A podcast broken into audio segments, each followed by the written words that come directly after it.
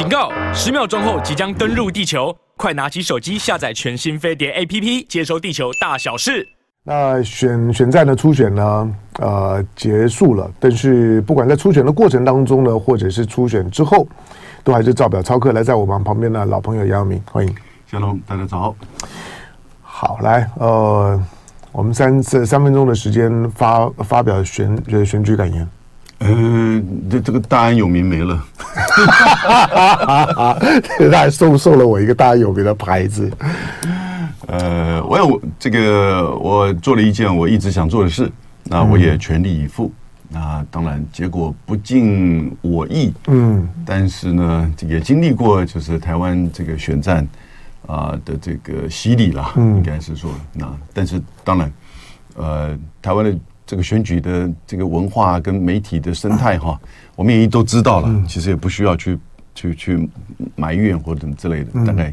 也就是大概这样子的一个情况。那不过感谢大家的支持，谢谢香龙了，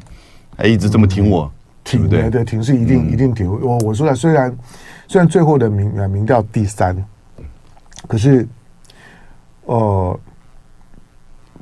我很诚实的讲，比我比我原来。想象中要好很多很多。第二个就是说，连你的对手都高度的肯定你，他觉得你让选选举呈现出不一样的氛围。嗯，因为你你虽然你虽然从从政很久，不过这第一次参选，他们那不太容易啊。嗯，啊，已经已经有有非常长时间的政务官的经验，从政的经验之后，要投入到这种的选举活动里面啊，那个其实它有很多的调整。哎，我我我我原我原来担心说，你你本身的这学者的背景啊，政务官的背景，在调整的过程当中，可能会不会有一些困难？就是你你会不会就是说，真的参与了之后，发现啊跟你想的跟他们不一样，然后然后然后呢，整个人的整个人参选的情绪啊、调性啊受影响？但是后来我发现没有，不不但没有，而且我就非常这么说了，嗯，我一直把我当做一个立法委员的角色在参选，嗯，而不是在。做台湾的这种媒体跟或政治生态的这种相互的乌贼战，或者是说呃对骂，嗯，那当然我的空战其实也不错，嗯，只不过是不符合台湾电子媒体的这种就是说一贯的这种惯性。因为你看，我打的连蔡英文都录影出来，对啊，对啊，对啊，其实其实其实其实你你你是到你是所有的立委选举当中呢，唯一呢逼蔡英文回应的人。对，然后呢，我也打这个麦考尔，对，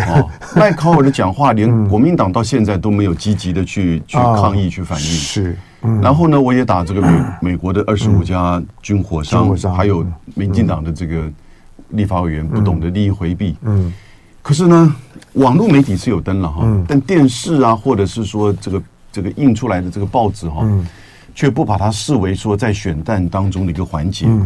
那我我是觉得有点可惜了，嗯，我是觉得有点可惜，因为我们的这个电话民调、市话民调，而且我们是礼拜三、礼拜四、礼拜五哈，我们都有派同仁过去看嘛，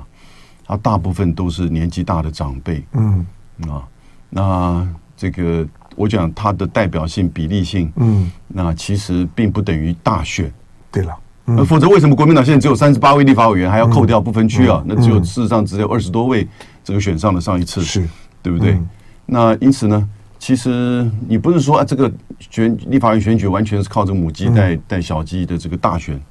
那现在的就是说，整个台湾的立法委员、嗯、国会议员，嗯。大概就全部都是议员啊，嗯，哦，大概全部都是议员或者经历过议员的这个洗礼的，嗯，那这样子的一个情况，其实我也蛮无奈的，嗯。嗯，因为我一直觉得说啊，那空战大安区是真的打空战，嗯，哦，可是呢，我在这个所谓的地地勤地推上面哈，也是很积极，去了十八次对。市场，对，可是呢，这个空战我打的这个维度哈，嗯，不太一样，不，已经已经很好，就我 也就是说。在市话民调的主要的这些族群，他可能没有办法透过电视或者是报纸，嗯，哦，看到我在打空战的一些议题跟诉求。那然后呢，相对的另外一边，嗯，其实是打得非常的激烈的互骂、彪骂，嗯，然后这个按铃控告，嗯，那那你怎么办呢？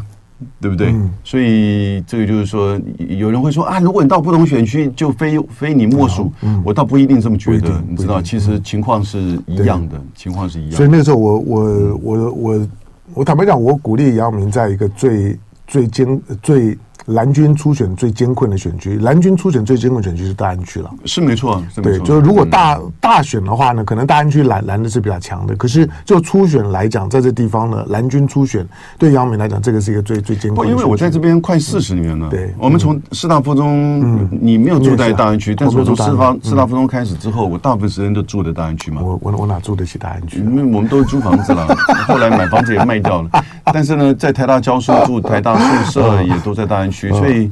这个还是有一点这种地缘哈，对了，亲近，但是呃，所以呃，当你说，嗯，你感觉到这个民调好像超乎意料，那是从现在的，就是一直以来台湾的现在的这种呃媒体环境、选举文化的这种思维，嗯，可是如果我真正的接触哈。我觉得不是这个样子。对，我想我我是我不是在自我标榜或者自我可能，没有，我来我来自我安慰我来我来标榜你，就是，那 我我设想，我如果是一个大安区的市民，嗯，当我接到电话的时候，问问我罗罗志强、钟佩君，嗯，跟杨呃杨永明，对，三个人，你你支持谁？我说在杨永明的知名度最弱。对，在在这地方，就因为你，而且他们两个事实上都做，而且他们都是市议员，对，或者或者或者已经当市议员当当很久，或者在地的，以及过去在公共事务的参与上面来来讲，在政治议题的表达上面来，他们参与很多。对，那中备军他们都非常优秀了。钟钟钟钟沛君是当记者也当很久了，然后现在也还也还主主持节目，所以其实其实他们的曝光率跟跟在跟在就是说跟选举这件事情的勾勾连度，那个超超过你你你很多。你你毕竟第一次真真正的真正的投入到选举事务，但是所以我说，如果以市民听到了之后，我在想那那百分之二十五的人是在怎么样的情况下面呢？他会说我支持杨永明，嗯。那个呢是是是比较特别、比较重要的。好，那我们来再把问题升一个档次。嗯，今天国民党里面的中中中中常会确定征召侯友谊，这没有这没有悬念了。对，那国民党就是征召侯侯友谊，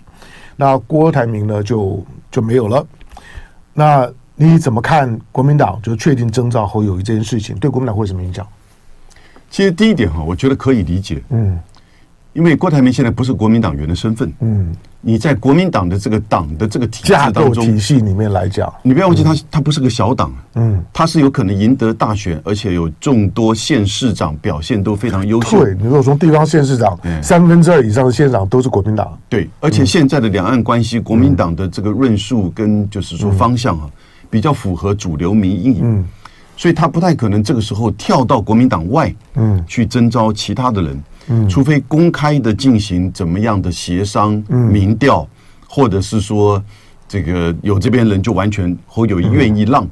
那否则以国民党自己本身的体制，先要过这一关。那但是呢，很可惜的就是他没有先的协商，或者是说进行公开的这个民调哈。嗯，那我那个时候主张就是说，经过了这个几次大规模的民调，应该采取赢的是做正，嗯，哦，输的人做搭档。因为这两个人的结合哈，几乎就是稳赢的梦幻组合。嗯，但是现在郭台铭没有在被提名的情况之下，就有几个情况会出现。第一个，他就是如之前他所提的，他衷心的祝福，也全力的支持。嗯，但你知道都是口头上的。嗯，啊，那后续的这个变化，呃，他真的就死了这条心吗？或者是说他跟柯文哲之间的这个结合会不会有空间出来？嗯，但就算他死了这条心，其实他的力量、他的这个影响力，如果没有在真的选举当中去协助柯文哲或国民党的这组的这个参选人的话，那当然也不能排除未来柯文哲可能会呃侯友谊可能会寻求这个郭台铭的搭档，这个还是有这个空间的哈。所以我是觉得。呃，如果没有郭台铭参与的大选的时候呢，柯那个侯友谊啊，跟国民党这边其实要更加的努力，嗯，然后呢论述，然后呢才能够大概赢得就是这场选举，因为赖清德已经有一点老神在在的在这边有一定比例，将近四成突破四成，而且你看到那个麦考尔的讲话的时候，就代表得很清楚，美国的部分的政客已经很积极的关注台湾的选举，因为台湾的选举就代表着今天要举行的 G7，嗯，是不是不断的指责北京在就是指责他的时候呢，就认为说北京会接下来攻打台湾，就像是俄罗斯攻打乌克兰一样。嗯，如果这个北京攻打台湾，突然因为台湾的选举泛蓝获胜，哎。变得可能性减小，嗯，好，当然不是说不存在，可能性减小的，突然两岸之间和平了，嗯，安定了，然后呢，互相互的这个观光客也好，甚至这个 ECFA 哎又启动了，嗯，那台湾参与国际空间的这个机会又扩大了，嗯，但是这一切都不是在华盛顿的帮助之下，那你知道，对西方国家对华盛顿委员会动顿难诺失啊，嗯。突然失去一个，嗯，就是说，这个这个所谓的棋子，或者是手上拿的最重要的这个矛跟剑哈，来去刺他最主要的挑战者。那也就是说，台湾作为棋子，作为这个矛跟剑的这个角色，突然减弱很多，并不会消失哈，并不会消失。那可是你就可以想象这场选举的这种激烈，嗯，它不是只有我们台湾内部的。嗯，千万一定要理解，它不是只有我们台湾内部，嗯，它是根本是在美中对抗、权力对抗，这不是以前的对抗了，嗯，这是两大强或者是两大集团的这个对抗，嗯，的最重要的战场，嗯，那这个战场如果自我脱离了，哇，他会觉得，那我下个战呢跑到哪里去？因为贸易战也没有什么用了，科技战也差不多到到到极致了。因为他最后已经说是禁止投资，嗯，那禁止投资这个魔高一丈，他可以用别的方式去投资嘛，嗯，对不对？你还用什么方式？真的去引引起一场中美之间的直接军事对抗？不会，嗯，那两个都是核武强权嘛，嗯，他一定要有一个代理战争的场域去打一场消耗战。因此，台湾这次选举哈，千万不要小看郭台铭的角色，郭台铭的协助，如果他分散了，那真的非台湾之福。如果他集中了，那个是一个梦幻组合；如果他脱离了，那这个对泛蓝、对国民党，嗯，会是一场很艰困的战争。好，郭，我当我我我私人的了了解了这次的选举，让郭的郭的投入是很多，所以投入是他个人的，嗯，个人钱。他他其实他是自己亲自在。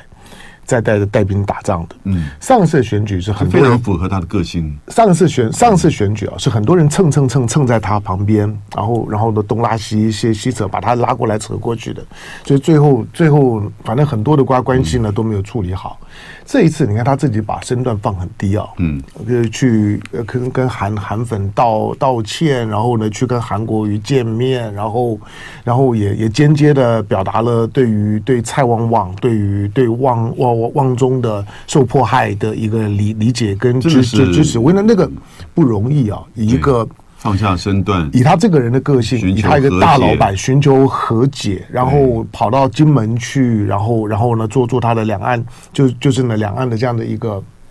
和平谈的谈话，那些的稿稿子里面，那那他的他的和平倡议里面呢，那一篇的稿子，百分之八十以上都是郭台铭自己写的。我所以我知道重要的幕僚有有帮他准备一些底稿了，但是大部分呢，他都都放，他都自己写。所以他这一次这个过程当中啊，他有他的支持者，好，他有他的影响力。没错，他他创造了一些国民党摸不到的粉。如果分散了，嗯，或者是脱离了，分散就比如说他自己选，或他跟柯文哲去合作了，嗯，形成三角都了，嗯，脱离就是他完全不参与了。好，我觉得。其实对国民党对侯友谊而言呢，嗯，那大伤，那大伤，而且这个一定要去，一定要去思考。对，那国民党跟侯友谊这边一定要去思考这场战争哦，这个选战真的不是只是为个人或者是为党，嗯，而真的是为台湾的稳定跟安全。嗯，这也是为什么我在出来选立法委员。嗯，我从去年开始我们就谈，我就有这种认知，那我就想到。也许我一直住的大安区，然后呢，我觉得层次比较一致的这个大安区，比如他听得懂我的论论述跟诉求。不过我也知，我们也一开始也知道，因为台湾选举这个以及初选制度大概就是这样子的一个方式。嗯，所以呢，我觉得也也也蛮高兴打了这场仗了。对啊，就是所有的朋友一定要相信。但但我们不再我们不再往回看哈，往前看更眼前的半年之后的这个选战哈，我觉得那个已经超乎我个人这个能不能获胜，或者是说个人的这些作为，我也不在乎这个个人，反正反正还是还是可以来你节目嘛，对不对？随随时欢迎。好了，当然就是说。对对郭郭来讲，对国国民党接下去不不只是团结非非绿，而是要团结非侯阵营。对，就是非侯友谊阵营的，你都要努力团结。郭的郭在这次，因为我媒媒体当中我没看到郭侯的民调，最后国民党里面差一点多。嗯嗯，其实并不是大家想的差很多，不差一点多，